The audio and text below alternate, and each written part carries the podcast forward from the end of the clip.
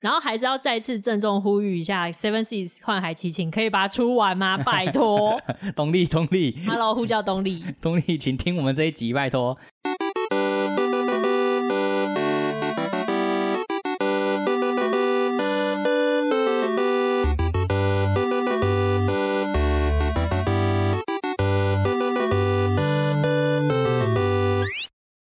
欢迎收听宅青选边站，我是仔仔代表肖 P，在我旁边的是文青代表阿法。欧啦，宅青选边站这个单元呢，我们每一集会聊一个主题，并且在主题的最后呢，我跟阿法会各自推荐一部我们喜欢的作品，请三婶们在听完我们的推荐，到三个麦书人 IG 的这一集贴文底下留言，告诉我们你们觉得谁推荐的比较好。那输的那一边呢，必须去买一本对方推荐的作品的第一集，送给有参与留言的三婶。详细的活动办法，请在以贴文的为主。上一次试播集是我赢了，希望大家可以让我连胜，谢谢大家。不可能的。好，那宅青选边站，我们今天要来聊的主题是生存。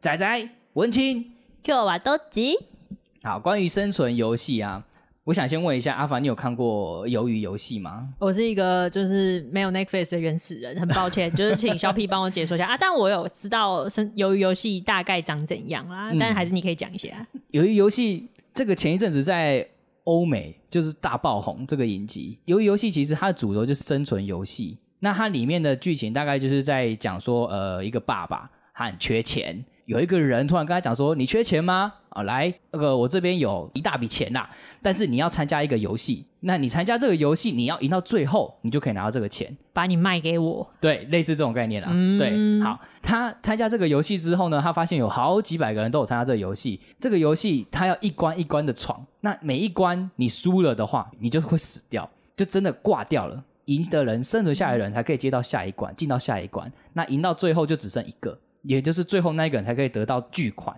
这种生存游戏的主轴都会以这种惊悚刺激、面临死亡的那种刺激的内容。可能以前欧美的没看过那种大逃杀啦、生存游戏类的殊不知我们亚洲人真的很喜欢杀人，我们我们没有，我们亚洲人可能脑袋比较变态一对对对，我们平常比较压抑，所以我们常常在作品里面杀人。对对对，想要别人赶快死这种，所以在我们我在看的时候，我在看生那个鱿鱼球，我想说这个也还好吧，就是拍摄手法蛮蛮不错的啦，就是那个分镜什么的蛮不错的，有带给你那种哎刺激、紧张、刺激的感觉。可是这个模式哦 玩烂了吧？我们这已经玩烂了吧？为什么这个生存游戏的题材会这么的让人家着迷，会让我们想一一看再看呢？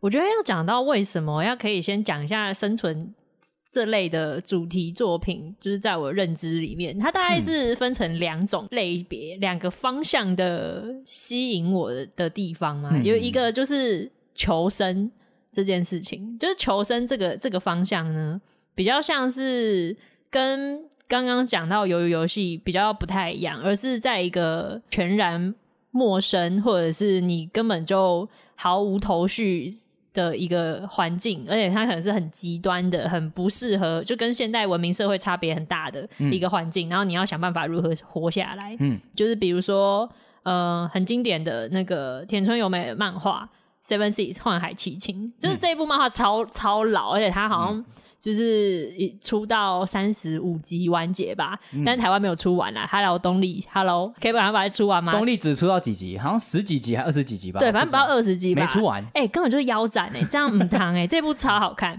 好，反正它就是也是一个类似未来近未来世界，就是地球毁灭末世后末世的一个故事，就是有一票年轻人，年轻人然后就是被冷冻起来，然后在末世的环境之后，他们苏醒。醒来，然后他们其实不知道，他们其实好像一开始不知道那个是未来，对，他们只是想说，哎，为什么我会跑到这个这个地方，这个荒岛？哎，好是荒对岛对对对对，一开始就是。我原本不是在家睡觉吗？对为什么我张开眼睛发现我在大海上？没错，而且还差点。点溺死的这样的开头，就是有一个记忆的断层，然后就发现你直接从空被空投到一个就是已经不是你熟悉的地球环境，而且是非常原始、没有文明迹象的一个地方，然后你要想办法活下来。而且生物好像都怪怪的，就对不是正常的地球生物。对，就是很危险，就是你动不动可能会被巨型猪笼草吃掉之类的。嗯像这样的就是求生的题材会很吸引人的原因，其中一个就是大家的怎么讲，人性的反应会非常的多样。通常这类型的作品，它不会只有一个主角或者是一组主角，它就会有超多角色，然后每个角色有不同的性格，然后在面对各式各样不同的极端情境的时候，大家会有不一样的反应。比较像是在考验人性，对的那个最原始的那个人性的这种感觉。比如说，你有很喜欢的角色，或者是你有类似的那种情境体验，比如说在现在很流行露营嘛。在荒郊野外的时候遇到，就是哦没水没电，然后你突然遇到了什么样的状况，你必须要处理它的时候，会有什么样反应？对，里面的主角很可能就会面面临类似的，就就像是可能里面主角他到了一个巨大的猛兽，但那个猛兽可能咬伤了一个其中一个主角的朋友，那这时候主角要怎么选择？他要救那个？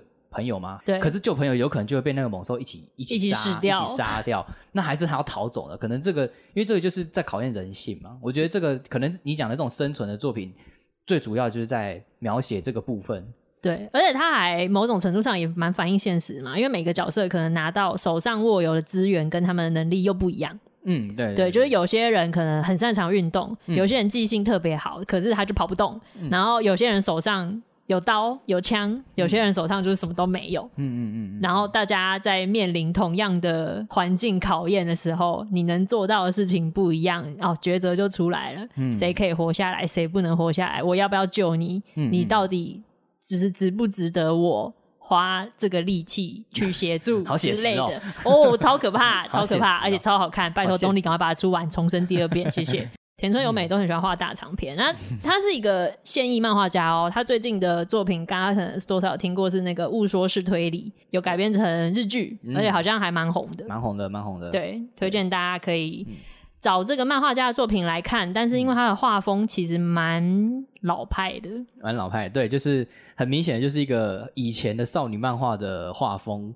对对，然后翻进去，结果发现是很严肃的 主题，很严肃又很复杂。就是希望大家可以撑过画风的部分。被骗了这样。对我必须说，田村由美的这种这种大冒险的这种求生故事啊，他都可以安排一些让人非常痛苦的情节。就是哇，什么？我真的要哭死的这种，就是怎么会遇到这么对超虐虐到爆？就是你怎么会？然后以为有希望，或者是以为以接下来要顺利了，嗯，殊不知。最后又所有人都死光之类的这种，所以有死很多人哦，好好多多到就是有名字没名字的都会死掉的那一种，名字的哇，超级发便当就对了，对对对，便当没有在手软的，而且动不动就死那种重要角色的重要角色，我就觉得哇，这么痛，一定要这么痛，很会安排剧情，非常会。所以求生这种就是一群人可能被丢到一个环境恶劣的地方。然后就他们随时都可能会死掉，对，他们要找食物、找水，然后有一些奇怪的生物，面临存亡的压力之下，为了活下去，那些角色会做出什么样的选择？人性的探讨，对对对，人性的探讨的群像剧，我觉得非常精彩。哎，我发现这种求生的类型的主题，就是除了极端环境以外，很喜欢设定就是青少年当主角，哎，对，就是他们还没有受太多文明的规范和污染。就是很本能的去行动这样子。对，生存这个类型主题，我觉得有一个最经典、最经典的小说就是《苍蝇王》。嗯，这个《苍蝇王》它大概剧情就是在说，有一群被困在荒岛上的儿童，他们在完全没有成人的引导之下，他们如何去建立把那个，因为在一个完全荒岛，但是没有任何法治、没有任何文明，他们那些儿童如何在没有大人的引导下，又把那个文明重建起来？但是在这个之间，就会开始有人性的黑暗就开始浮现出来了。我想要支配，我想要成为最有权力的那个人。为了想要直接取得这些权利，可能会诉诸于暴力。那这样的话，以暴力建立起来的这些，算是文明吗？还是文明就是这样子建立起来的？可能这部小说就是在探讨这个地方。其实我觉得我们上一集有讲到的那个漂流教室也算哦，对，因为他们也是小学生，小学生，然后也是。丢到一个荒芜的地方，然后要建立建立秩序，然后要求生存，要怎么去找到吃的，怎么找到水，其实也算啦。嗯，然后还有另外一个类型，就是所谓的逃杀。逃杀，逃杀这个顾名思义，就是大家应该就会想到，就是最经典的作品就是大逃杀。像这样的作品，它的设定就是有一个。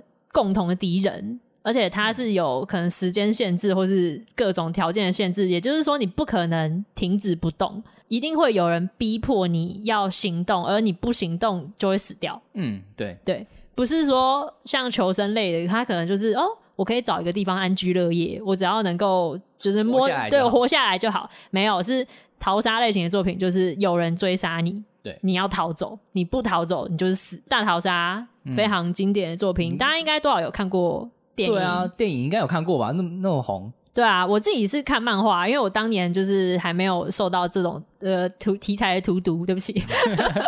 我我自己看漫画，我自己还蛮喜欢的。嗯，他的逃大逃杀的漫画叫《生存游戏》，正式的中文翻译名称叫《生存游戏》，就是一票国中生、国三生，对，国三，对，嗯就是被丢到莫名其妙在又是荒岛，对，嗯、对，又是荒岛。荒岛对，哎、它其实没有到很荒，它是在一个就是岛屿啦，对，有文明，它有基础建设，然后可能有一些资源，就是被塞好的一个、嗯一个游戏场。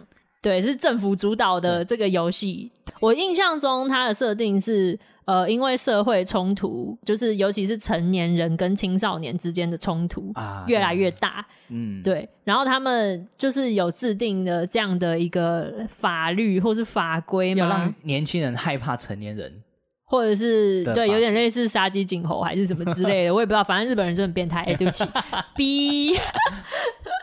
对，好，反正就是这一票国三生在毕业旅行的途中，在游览车上面被迷昏，然后当他们醒来的时候，就在一个类似教室里面，然后就出现了一个长得很丑的中年人，就是满脸横肉你们是他们老师啊，中年男子。我跟你讲，只有电影里面是老师，漫画不是，漫画是一个他们完全不认识的人。对啊，然后就告诉大家，就是哦，Welcome to the game，I want to play again，对，I want play a game。而且如果当场就是有人呃稍微表现出反抗，或者是对，你你在攻山小的这种反应的时候，老师就会抬手一枪毙一个，嗯，然后大家都突然意识到干这件事情是认真的。对，不是开玩笑，对，然后每个人分配到一个包包，那个包包里面就是装着基本的物资跟武器，然后每个人拿到武器会不一样，这就是造成资源差异的设定，对不对？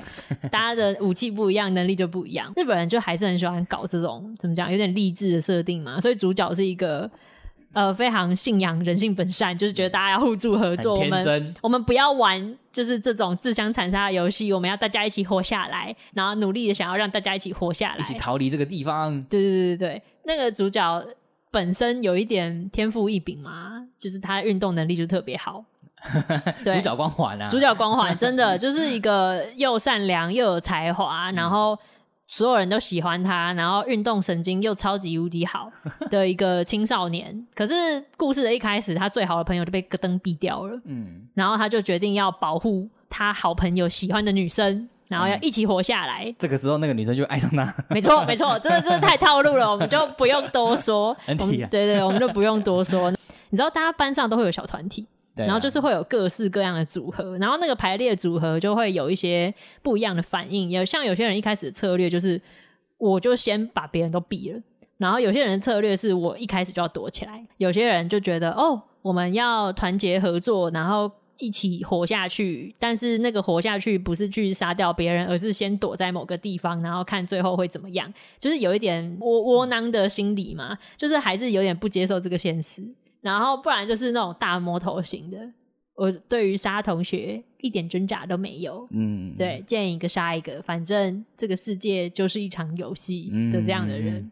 特别嗨，特别喜欢这个游戏，对对对，特别 Enjoy 适合这个游戏的角色。嗯，对，这类型的淘沙作品都会安排一个上一轮的幸存者，只是一开始大家都不会知道，就是可能到故事的中间、哦或者故事的最后才会发现，就是有一个人好像特别懂这个游戏怎么玩哦。嗯，大逃杀就有各式各样这样的情景，嗯然后有些人拿到毒毒药，有些人拿到枪，有些人拿到剑。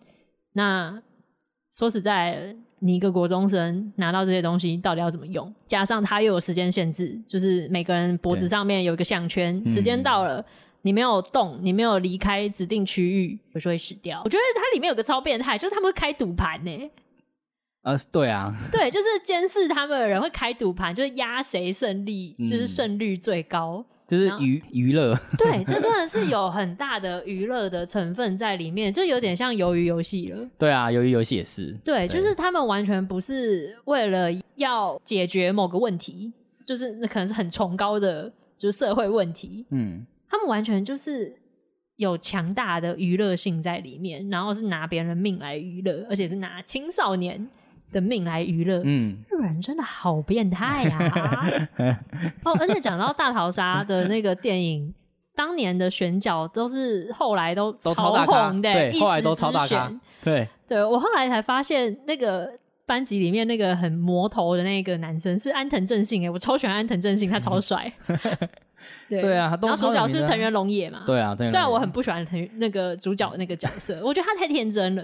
你觉得嘞小皮？没有，他就是要没办法，因为日本王道就是这样，日本王道漫画就是要有一个天真的主角，他我真的超不喜欢的耶，就是他的天真可能用在他这种幸运人、幸运的角色，因为他本来就是条件比别人好一点，比别人适合这个游戏规则一点，嗯所以他的天真就是可以成立。但是其他人根本就不可能像他有这样的能力跟资源去相信这种就是很积极正面的信念。对啊，我就觉得看一看就很想打那个主角，就是够喽，就是够了，不要再逼人了。他还会一直去指责别人，就是说为什么大家都要自相残杀呢？为什么大家都不能就是好好的合作呢？我想说，哎、拜托大哥，你不要这样子，人家都快活不下去了，你还要就是叫别人跟你一样，就是抱持的信念，真的是 不要跟我开这种国际玩笑。那个呃，我很小的时候有看一部，就是常常被拿出来跟大逃杀一起比较的小说，叫《肃清之门》。嗯，哦，我有听过，嗯，对，就是那也发生在校园，但主角算是老师吧。嗯嗯那个有点复仇剧的概念，就是里面的学生都有做过坏事情，然后伤害到那个老师的家人，嗯然后老师在毕业典礼的前一天绑架全班，嗯，就是嗯在这毕业典礼前二十四小时，他把学生一个一个杀掉，然后他他有勒索就是高额的赎金，但他还是一个一个把人质杀掉。他就是说，哦，你们到底有谁可以就是平安活到毕业典礼呢？在这个一个一个把学生就是宰掉的过程中，就陆续揭露这些学生做过哪些。就是令人觉得很毛骨悚然，就是青少年怎么会做出这样的事情的犯罪过程，这样子。所以那个老师其实是一个复仇者的身份。嗯，对，你刚刚讲的那个逃杀的这个这个分类啊，我觉得它可以再分两种。那一第一种啊，它就是有一些生存类型的漫画，它就是它的设定很莫名其妙，它的完全没有逻辑。然后主角一群人，他们就突然掉到一个很奇怪的空间里面，他必须进行一些很奇怪的规则的游戏。他们只要一不小心，他们就很容易就死掉。我在看的时候，我就会很，就会心里就开始在吐槽说，这些规则都超奇怪的啊，这也太傻了吧！就是这什么设定？可是你看的时候就很刺激啊，就会因为他们这种通常这种类型的通常很猎奇，就他们可能死不合理对，很不合理，可是很猎奇，就很很新鲜。很反社会。呃，有那很反社会嘛？因为一直一直死人嘛。对对对对对，对，像我举个例，像是听神明的话，就是这部也很经典。他这部在讲什么？他就是日本有一个高中，男主角叫高田顺，他就觉得哇，我人生好无聊哦，老师又上无聊的课，结果突日本青少年怎么这么容易觉得无聊？对日本人会觉得无聊，不要乱许愿呢！然后就突然那个黑板上那个在教课的老师突然脑袋爆掉，然后一个不倒翁掉下来，掉到讲桌，跟他们说：“我现在要来玩一二三木头人喽。”学生都还在处于惊吓当中，因为老师突然死掉了。那那个达摩就不管他们，继续讲一二三木头人哦。如果你没有遵守他的游戏规则，你动了，你就会死。他的同学们就开始一个一个死掉，就像一二三木头人一样，他们必须在那个时间内，他还有时间限制，要你在半个小时以内，你要碰到那个不倒翁，不然全部人都会死。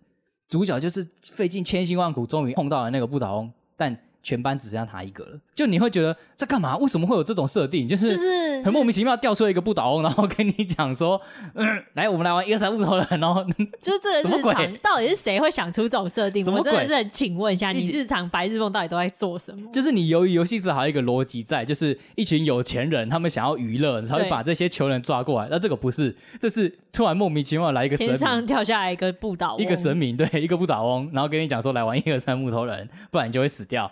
我真的是恭喜这位主角哎、你平凡无奇、无聊的青少年时光就此终结。对，这就是这种类型，就是你它会一直刺激你的观感，就是你没有时间些画面。去想，对你没有时间去想，就是赶快逃，赶快杀啊！快快逃，快逃啊！你你再不逃，你就死掉了。这种你会跟着主角就是紧张，跟着主角的剧情一起紧张。可是，在看完之后，你就会想说，我到底刚我刚看了什么、啊？对，因为它太紧凑了，然后反应的时间都非常短，所以会没有没有空间力气去思考这其中的合理性。对你看完之后，你就会就会开始感到空虚，就是嗯，我刚刚到底看了什我么？看了什么？嗯嗯，说不出来呢。好，再看下一集好了。对 对对对对，就会这样子下去。对，这个类型，我再举另外一个例子，就是国王游戏，就是一个很经典的一部作品。那这个作品呢，一样也是高中生，又是高中生，又就是学生，日本学生，日本人到底多爱杀高中生？超讨厌，超讨厌高中生，是不是？好可怕！日本有一个某个高中生，他一个某一个班级，他们突然全班都收到了一封国王游戏传过来的简讯，要求他们玩国王游戏。大家应该知道国王游戏嘛？正常的国王游戏就是大家要抽签，对，然后抽到国王签的人可以指指示说，抽到一号的人要去报二号这种。去下指令给别人对对对，就是派对可以让那个气氛燃起来的游戏这样。那这个国王游戏就是它的指令是已经帮你分配好了，可能座号七号跟座号八号做爱。那如果你没有做的话，如果七号跟八号你们没有做爱的话，你们会受到惩罚。那惩罚是什么？有可能是上吊，有可能是跳楼。而且就会发生。对，那一定会发生，就不知道为什么就会发生。这个游戏就是一样，就又开始在探探讨的是人性了，就是哦，我真的要去做这件事情吗？哦，那是我朋友的女朋友哎，我真的要跟她上床吗？这种，然后你不可能退出这个国王游戏，全班都一定要服从这个命令，所以就有各种难以想象、泯灭人性命令就开始一个一个出现。很违反就是常理跟道德观念。没，错，然后我要直接爆雷。我看完这个，然后看到结尾是到底什么是国王游戏的时候，我真的傻眼。反正我不管三神，我不管你们，反正我就是觉得你们应该不会看了，我直接爆雷给你们听。不用看，不用看。国王游戏是什么？它是一个病毒，那个班级的人全部都感染了国王游戏这个病毒，被被感染的那些人就会不自觉的去执行那些惩罚，就是可能惩罚你要上吊，我就会无意识的去上吊，所以那是病毒哦，不是什么超科技，什么外星人，哎、也不是什么记得超清楚的，因为我看的时候也超无感的啦。其实应该是就是觉得哦，好，就是接下来换你死，接下来换你死，哦哦，好好好，哦，这个又死了，哦，那个也死对对了，对，，OK，好，结束，好，对然，后我就忘了。其实国王游戏是很久以前的作品，所以所以可能在那个时候刚出来的时候是一个很新鲜的题材。嗯我在猜应该是这样，因为我看的时候我已经看过很多个生存游戏的的那个题材的作品了，嗯像刚刚讲的听神明的话，然后经济之国的闯关者我都看了，看完之后再去看国王游戏，就会觉得什么啊，什么东西啊？他出很多本。对，我记得他有小说，好像就是有五集吧。他是小说，他其实是网络小说。嗯嗯嗯它一开始是网络连载的，然后后来出小说之后再出漫画，然后再诶有改编成电剧影视吗？我有点忘了我。也有点忘了。对，反因为我看那个小说，因为可能是因为它就是网络小说改编的，那它就是很直白的叙述。用字很浅，举一个例，他可能会说：“啊，天哪，为什么我会玩这个游戏？”然后男主角就说：“不用怕，我会保护你。”然后就就这样就没了，就是他完全没有任何的，他就是对话，他没有什么嗯独白，然后他还会可能上一句讲说：“天哪，我哎，我还跟他在玩打电脑游戏，他竟然就突然死掉了。”然后下面一个就是：“你会保护我吗？我会保护你，哈哈，好，太棒了！”这样，对前一刻还很很对对对对，很害怕没有什么心理层面的描写，哎对对对对对对都非常的浅白，对，非常的浅白。可能因为这样好读吗？我也不知道，很好很好阅读吗？所以这个也是属于一种，就是你看了觉得很很新鲜、很刺激，可是你看完之后傻小 的这种，就浪费我人生。对对，看完觉得浪费人生。所以我觉得淘沙类可以分两个的，第一个可能是这种，就是很刺激，看完但你不知道在干嘛。单纯感官刺激享受对的作品没，错，淘沙类的另外一种，我觉得就我个人会比较喜欢，它是比较偏密室逃脱的那种闯关，要动脑的，对，需要动脑的，你需要解谜的那种。它的那个那种淘沙一样一样会有一群人会可能掉入某个空间，那他们要生存下去就必须玩游戏，可是可能不会像我刚刚前面介绍的那种很很奇怪的什么一二三木头人，他可能会给你一些谜题，那你要解出来。或者是他可能真的给你一个很简单的游戏，叫做一二三木头人，可是主角们会用各种智慧去思考，说我要怎么玩这个游戏才可以让大家都可以活下来。过关了之后，他们还会慢慢的去想，说我为什么会跑来这个游戏，是不是有什么原因？对他们去找说这个背后的真相是什么，你就会看着这些主角们他们智商破表的那些骚操作，然后他们开始分析这个游戏的起源，最后真相大白的时候，你就会你就会被他们一个剧情大反转再吓一跳。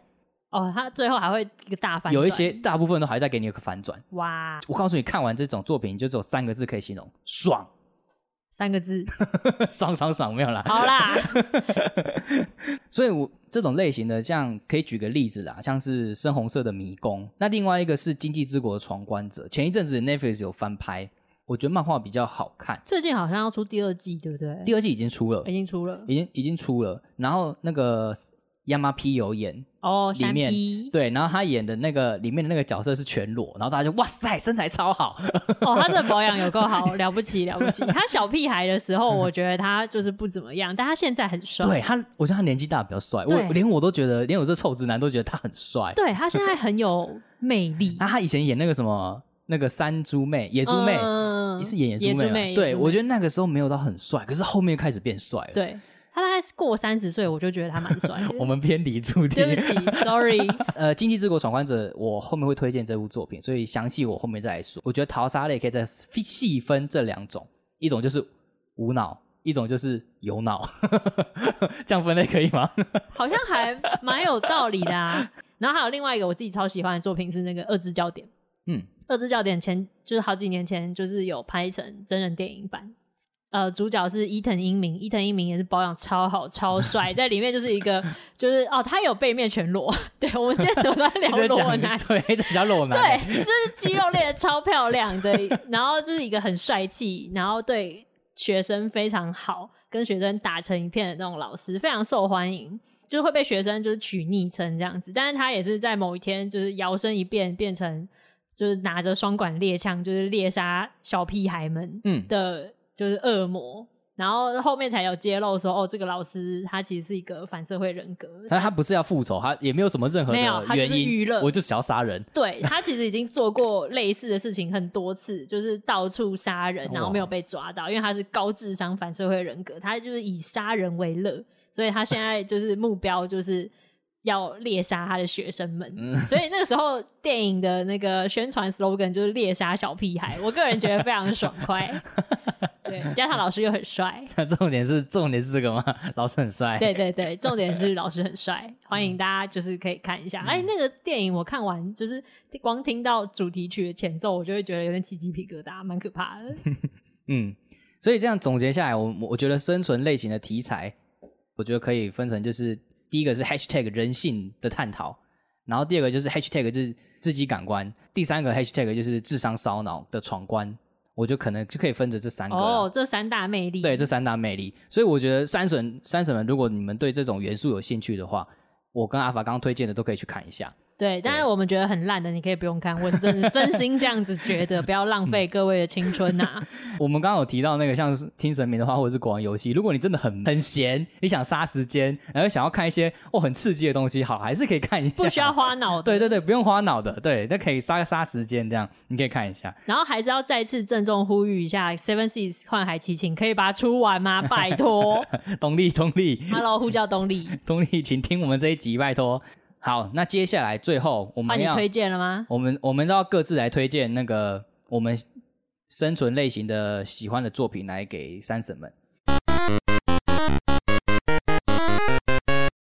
好，我要推荐那个叫做《经济之国的闯关者》，作者是麻生羽吕，出版社是东立，还好他有出完，还好他有出完 这个有谢谢出完哦。那故事呢，在说，呃，一样是很无聊的一个高三学生，叫做有七良平，哎、他就是一个一事无成的高中生，他的弟弟非常的优秀，他弟弟是呃成绩非常的好，都是学年前几名的那种。生弟弟，他爸是就很爱他弟弟，像是有客人来他们家，他爸就会叫男主角就是有妻去回避，等于有点像是我没有你这个儿子，我只有你弟弟，哇，好可怕，对，所以他就是想要逃离，他想要逃离这个现实世界。毫无价值的人生。对他觉得他的就是很无聊，他人生很无聊，没有人需要我，就是我是一个多余的人。有一天，突然他跟他的死党两个朋友在鬼混的时候，突然看到一个很大的烟火，接着他们就莫名其妙的穿越了，又穿越了，结果又回到第一节主题穿越，回到前一节主题，但又是那种不好的穿越，大家要 去听第一集哦不。是爽的穿越，没有那个是试播集，我们今天我们今天才是第一集，对，大家要去听试播集哦。对，他就跟他两个朋友穿越到了一个诡异的世界。那那个世界很像地球，又又不太像。虽然说有生物，可是它像是食品，好像都腐烂了。呃，旁边的周围的家具什么的，好像都腐烂掉了，就好像过了几千年一样的感觉。他们一开始想说，耶，我们终于解放了，离开了那个离开了现实世界，好开心这样子。我终于逃离我无聊的人生。对，逃离了无聊的人生。结果后来他们发现，你要在这个世界生存下去，你必须参加一个接着一个的游戏。那每一个游戏都有它的规则，所以说，警告各位国高中生、青少年们，不要不要随便嫌弃你的人生 哎太无聊，没错，哎、对，没错，没错，对，就是要好好认真念书啊，好好读书就好了。做好你们学生的本分，OK。那那个游戏呢，它会有分四种类型，以扑克牌的四种花色来区分。梅花的话是平衡型，它比较适合团队分工、一起合作来闯关。那黑桃是属于肉体型，就是对于自己的体力很好的人就很适合玩黑桃。再是爱心，爱心是心理型，比较像是在玩弄人心，就会让参加者互相猜忌，然后会让彼此不信任，并且自相残杀。最后一个是方块，方块的智慧型，智慧型就比较适合脑袋好的，然后比较知识丰富的，就需要你的脑去去逻辑思考的方块类型。那你去参加游戏，他并不会跟你讲说这是哪一个类型哦，是你参加了之后，他会告诉你说，哦，这是方块几，或者是这是爱心几。所以这个游戏也不一定是每一关都一定只会活一个，就是你假如你是梅花，那你可能全员都可以活下来，但前提是你要聪够聪明，你要知道怎么，哦你要知道规则怎么玩。每个游戏都很有趣啊。那他游戏失败的话，就是当然失败的人就是死嘛。嗯，那如果游戏胜利的话，你就可以获得经济之国的签证。如果你没有签证，你签证到期的话，在当天的凌晨十二点，你会被一个镭射光束射爆你的头。哇，所以你要活下来，你就必须一直参加游戏，一直一直活下来，对，一直拿到签证，一直活下来。那为什么会到达经济之国？就是他们后来主角们有有发现，就是对于他的现实社会感到不满的话，你就会来到这个经济之国。大部分啊，大部分是这个原因，就是又来了怎么又来了？又对现代社会不满？我跟你讲，上那个世波集穿越，大家也是对现代社会不满。对，可以去看一下。大家真的要知足啊，不然你就会就是不小心掉到奇怪的异世界去、欸 他们进来这个经济之国，那他要怎么离开呢？因为就像刚刚我说，他其实要闯关嘛，因为扑克牌有五十二张，所以你其实这个经济之国就是有五十二个关关卡，好多哦、但不会主角一个人全部过，因为他是一群一大堆人进去这个经济之国。哦，大家会有不同路线，对对不对？对，可是他不会每一个故事都把你出来弄出来，他只会画主角的部分，就是其实其他人都有在做事，哎、还还还不错。不然的话，有一些有一些作品就是好像只有主角在做事，其他人都不知道在干嘛这样。所以他会画到其他人在干嘛吗？有时候会画，有时候画，哦可是那些人是跟主角关系好的，他才会画。哦，原来如此，就主角周围的人，对，主角周围，的人，他也不会专只专注主角。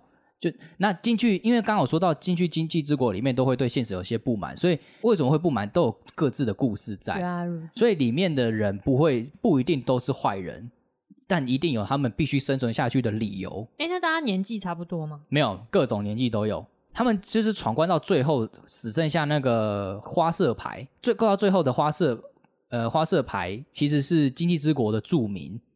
哦，为什么会有这个著名？他们就要开始去跟他们过关之后去问说，为什么会有这个国？这个国到底是什么？经济之国到底是什么？你们为什么会是这个著名？那些人也是人类。结果该不会又是什么上一轮的那没错，没错，又来？又是就是上一轮到，就是上一轮的游戏的生存者。我这边也微微微爆雷啦，就是在过关经济之国全部通关之后，那个通关的所有人会得到两个选项，第一个是留在经济之国，第二个是不要留在经济之国。那不要留在经济之国会发生什么事情？不知道，看你要选择哪一个。主角他们选择什么，就三神们可以再去看一下结局到底是什么。《经济之国》它其实又有另外一个翻译叫做《弥留之国的爱丽丝》。为什么会是爱丽丝？因为男主角有妻，他的日文发音就阿丽丝对，就是有点音是 Alice。作者有说过啦，这部作品有点参照《爱丽丝梦游仙境》，可能会想说，闯关游戏跟《爱丽丝梦游仙境》有什么关系？第一个就是《爱丽丝梦游仙境》里面的爱丽丝，她一样对生活感到无趣，所以她在湖边睡着了。睡着之后，跑进了一个很奇怪的国度，然后在那个国度还开始冒险，在冒险的期间，慢慢的找到自我。其实就跟有妻一样，他一样是想要逃离现实世界，然后抵达了一个奇怪的国度，经历了一道道的危机生命的冒险，然后找到了自己活着的意义。所以就是他借镜啊，该不会那个经济之国爱丽丝，就是到后来也是一场大梦？哎，这个。就自己去看喽，原来又都是梦一场啊，都是梦一场啊，都是梦一场。你再怎么想逃离现实生活，也都不不过就是在做梦，你就是只能做梦。我觉得这部作品。这一部作品就是用生存游戏去包装，但其实是一个探讨活着是什么意义的哲学作品，是好结局。其实它是一个好结局啦，但真的死了很多人。OK，也是真的便当发爽的那种。生存这种主题就是一定要有死人，有死亡才能印证就是活着这件事情。没错，对，没错。生存这个主题基本上其实就蛮哲学的啦。对啊，嗯，也推荐三婶们这个作者的另一部作品就是《僵尸一百》。原来僵尸一百也是他哦，是他，怎么落差那么大？作画不是他，哦哦哦，对，他是原作，但作画是别人。经济之国的作画真的是没有到很美啦，我老实说。OK，对，那那个僵尸一百的话，他就是比简单讲，就是用一个乐观的心去面对僵尸末日。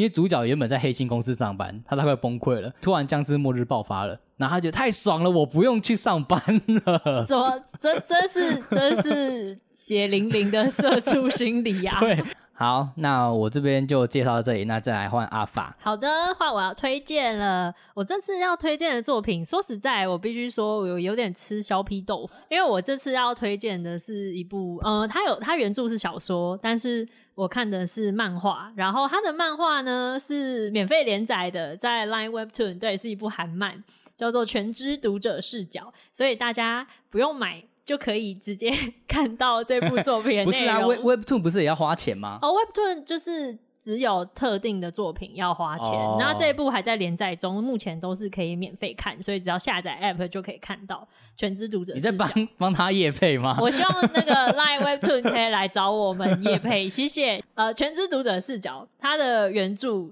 呃叫 Sing and Song，我不会念，因为这个是韩文的音译。然后它的漫画原作是 Umi U M I，然后作画是 C P C。为什么会分这个？是因为呃，韩国小说要改编成漫画，就是等于他脚本重写，所以他的漫画原作是指脚本的的部分，然后作画就是又是另外一个人。嗯，然后这一部网络小说有改编成就是全彩的条漫嘛，现在就还在连载，而且非常非常热门，而且我记得已经确定会改编成韩剧，就是选角好像都选好了，我记得都是帅哥们。对，那它是一个介于游戏、穿越、冒险、生存三个类型综合的超大型作品，我自己这样把它分类啦。然后它的主角叫做金独子，黄金的金。然后独子就是独生子的独子，独子这个名字在韩文里面就是谐音是读者，所以才叫全知读者。然后他原本是一个平凡偏废的一个上班族，就是对对对，就是一个小人物。主角就一定要这样，对，就是他们都不是天选之人。他们虽然到后面就是都会变成天选之人，但是一开始设定都是一个像你我一样的路人型的角色。那他。呃，在工作上面算是没有什么出色的地方，就是可能试用期满就会被解聘的那种约聘人员。那生活也没有什么乐趣，唯一的兴趣就是阅读一部网络小说。这部小说名字非常长，叫做《在灭亡世界中存活的三种办法》。然后有个简称叫灭活，然后在经过了十年的漫长连载时光，对这部网络小说竟然连载了十年呢？还好吧，海贼王都快二十年了。哎，海贼王有人看啊，但是这部 小说没有人看，所以金独子先生是这部作品唯一的读者，就是大概好像我记得好像到五十回还是一百回之后，就是阅读数就是点阅数就只有一，就只有他，对，就只有他，然后他好像连载了一千多回吧。还哇，是三千多回，应该是三千多回。就是如果日日更可能是三千多回、嗯那灭火法的作者也很厉害，就坚持这样画下去。对，就是只有一个读者，然后还这样坚持写下去。然后这个金独子先生就是我们的主角，他就是在通勤的那个捷运上面，就读完了这一部灭火法的最后一章。最后一回，嗯，对，他就看完了，然后他就有留言给作者说，哦，就是谢谢作者，就是他很喜欢这部作品这样子。结果作者竟然回他讯息，嗯他就说可以给我你的 email 吗？我想送你一个礼物，因为他知道他他可能知道他是他唯一的读者吧，嗯，对奇怪的连接不要点啊。真的。然后金独子先生就收到了一封 email，然后他一开始也想说这是诈骗吗，还是怎么样？反正他就觉得很莫名其妙，没有把它看得很严肃。突然，他的这个通勤的捷运上面，就是这个环境突然产生了一些非常激烈的变化，就是产生就出现了爆炸声，或者是有一些声光出现，嗯然后他就在空中。看见了一只异形鬼怪，就是漫画上面画的是毛茸茸、长脚、长得有点可爱，但是表情很狰狞的，他们叫鬼怪。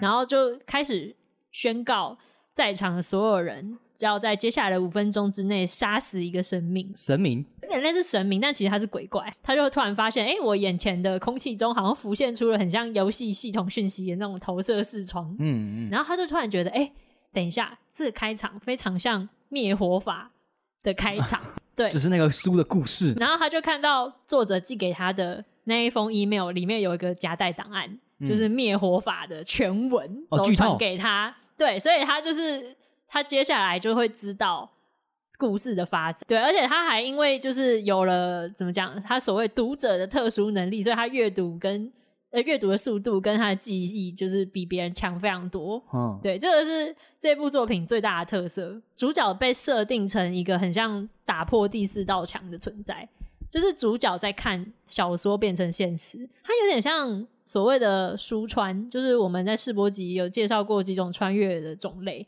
然后其中一种就是穿越到某个作品，比如说一本书、一部漫画或者是一个游戏里面嗯的这样的一个设定，就是主角已经知道这一切的游戏规则和接下来的走向了。嗯嗯，他知道接下来会发生什么事情，所以他可以比别人有呃更多的资源跟就是更更多的知识。嗯嗯，嗯，对，在这个世界里面存活，他可以装逼对，他可以装逼。所以他原本是一个超级平凡无奇的路人，啊，对，结果在这个呃世界巨变的现在，他就会变成一个开挂的角色。啊但是，但是大家不要忘记，《灭火法》本身是一部小说，而金独子本来是一个读者，所以这部小说原本的主角在哪里呢？对啊，对，然后接下来主角就出现了，所以这部《灭火法》的主角还是依然存在在，就是突然变成就是现实世界里面的人的这种感觉。哦以金独子嗯的那个立场来看是这样，再加上他本来，因为他得到就是作者真传，他是全世界唯一知道就是接下来剧情走向的人，所以他可以以就是这种全知的旁观者的身份，就是掌握所有人的动向跟性格发展，就等于说他其实有办法控制剧情的推进方向。所以才叫全知读者。对对对，才嗯叫全知读者。然后他其实就是又多设了一层第四层第四道墙，就是嗯我们才是真正、嗯我们这些读者才是真才是真正的读者。啊，对，所以我们就等于是看着第四道墙以内的第四道墙。虽然主角看起来很像全知全能，然后他应该要顺风顺水，嗯。但是他还是常常就是会遇到一些就是会被吐槽的状况。嗯他其实也还是要面对各种人性大考验，或是一些很出乎意料的挑战，会就是他的现实生活嗯。会面临原著里面不是在这个时候出现的敌人，嗯。或者是呃，哦因为他自己下的一些判断和决定，嗯。导致情节发展哦偏移。蝴蝶效应，对，就跟他原本读到的剧情是不一样的。嗯。再加上，因为那是他的现实世界，嗯，所以现他现实世界认识的人会出现在这个故事里面，嗯。然后就会引发一些更混乱没有错，就更混乱，就是他就会有一些怎么讲，他嗯没有办法像他在看小说一样那样全然置身事外的去嗯。看现在这些事情的发生。那再来就是以我们这一集的主题就是生存或者说逃杀这样的类型来说，《全知读》这一部作品，它很符合一个特征是，里面就是有各种游戏规则，还有非常多样的角色设定。然后在这种背离日常或者是很违反人性的这些极端的限制，在这样的条件下面，不同性格的人物他们会展现出各式各样的反应，也是这一类作品的，就是我觉得是一个很大的看点。嗯，而且也是对于作者叙事技巧一个蛮严苛的考验，因为一不小心就很容易让这些规则就是变得很蛮横，就很有点像作者说了算，嗯就是不用考虑合理性，或者是说角色的特性不够明确，所以变成剧情很混乱或者很重复，就是怎么大家都一样。但我觉得全知读者视角在这两者的表现，其实都还蛮可圈可点，就是都掌握的很好，然后又不会觉得很不合理。不会想说哦，怎么主角好像就是开挂，我动不动就获得很很很多的资源，或者是因为他是全知型的一个人物所在，而嗯就是让他的能力跟其他人差别太多。嗯我觉得这是这部作品就是平衡感很好的一个点。好，然后他的小说现在好像出到第十集吧，是深空出版。小说好像会有更多的戏，我觉得漫画表现得非常好。但是可能有些人比较不喜欢等连载，就是小说的剧情毕竟还是推进比较多，就是我觉得大家非常可以去看一下。所以假如这一次如果阿法赢了，我们会送小说，对，因为台湾没因为台湾只有小说而且台湾的漫画你就直接免费看就好了，所以你刚刚说吃我豆腐是这个意思，没错没 错大家可以直接去看。大家可以直接去看，大家看了就会觉得哦，这个好像比较赞哦，这样子诶，这样子不是吃我豆腐，是我吃你豆腐、啊，是？吗？对啊，因为大家你知道，只要投给肖 P，那肖 P 赢了，阿法就会送肖 P 的书，就是《经？济之国爱丽丝对，然后可是大家又可以免费的去看你的那一部作品，这样子，我们是不是应该跟 Live Webtoon 就是收一点广告费？对啊，好总而言之，就是这次生存主题，我推荐的作品就是全知读者视角。OK，好，所以这一次就是三婶们在听完我们两个人的介绍之后呢，你喜欢哪一部作品的，请在我们的 IG 这一集贴文底下留言来告诉我们。诶，试播集那个阿法赢了，然后我已经跟成品定了啦，因为那个真的很难找。对不起，我推了一部跟我差不多老的漫画。就我我跟我之之前就跟阿法在聊啊，我就说，诶、其实我们要推作品有一个很很很大一个困难点，就是很多书店都没有卖。对我们，因为我们 就是年纪有一点，对不起，我我们看的作品很多都就是可能已经绝版或是没有货。对，或没有货，就就很困难，要拿买到书蛮困难的。对，算是一个对难关。如果如果大家有什么比较好的建议做法，也可以就是提供给我们，或比如说可能送电子书还是对啊，我在想，或许或许我们可能要把电子书纳入考量，对对对 对就是就是至少我们可以送出电子书，反正就是很困难就对了，对 找找个书很困难。光是要想现在还有货的作品就蛮困难的。对对对，而且阿法说：“哎、小 P，我要我要分享那个全职读者。”第一个回他说：“有书吗？对，我们都要先考虑 有书吗？有书吗？好难啊哦、还好有书。还好有书，好，那我们今天这集就到这边结束啦。大家记得去留言哦、然后就留言，拜拜拜拜。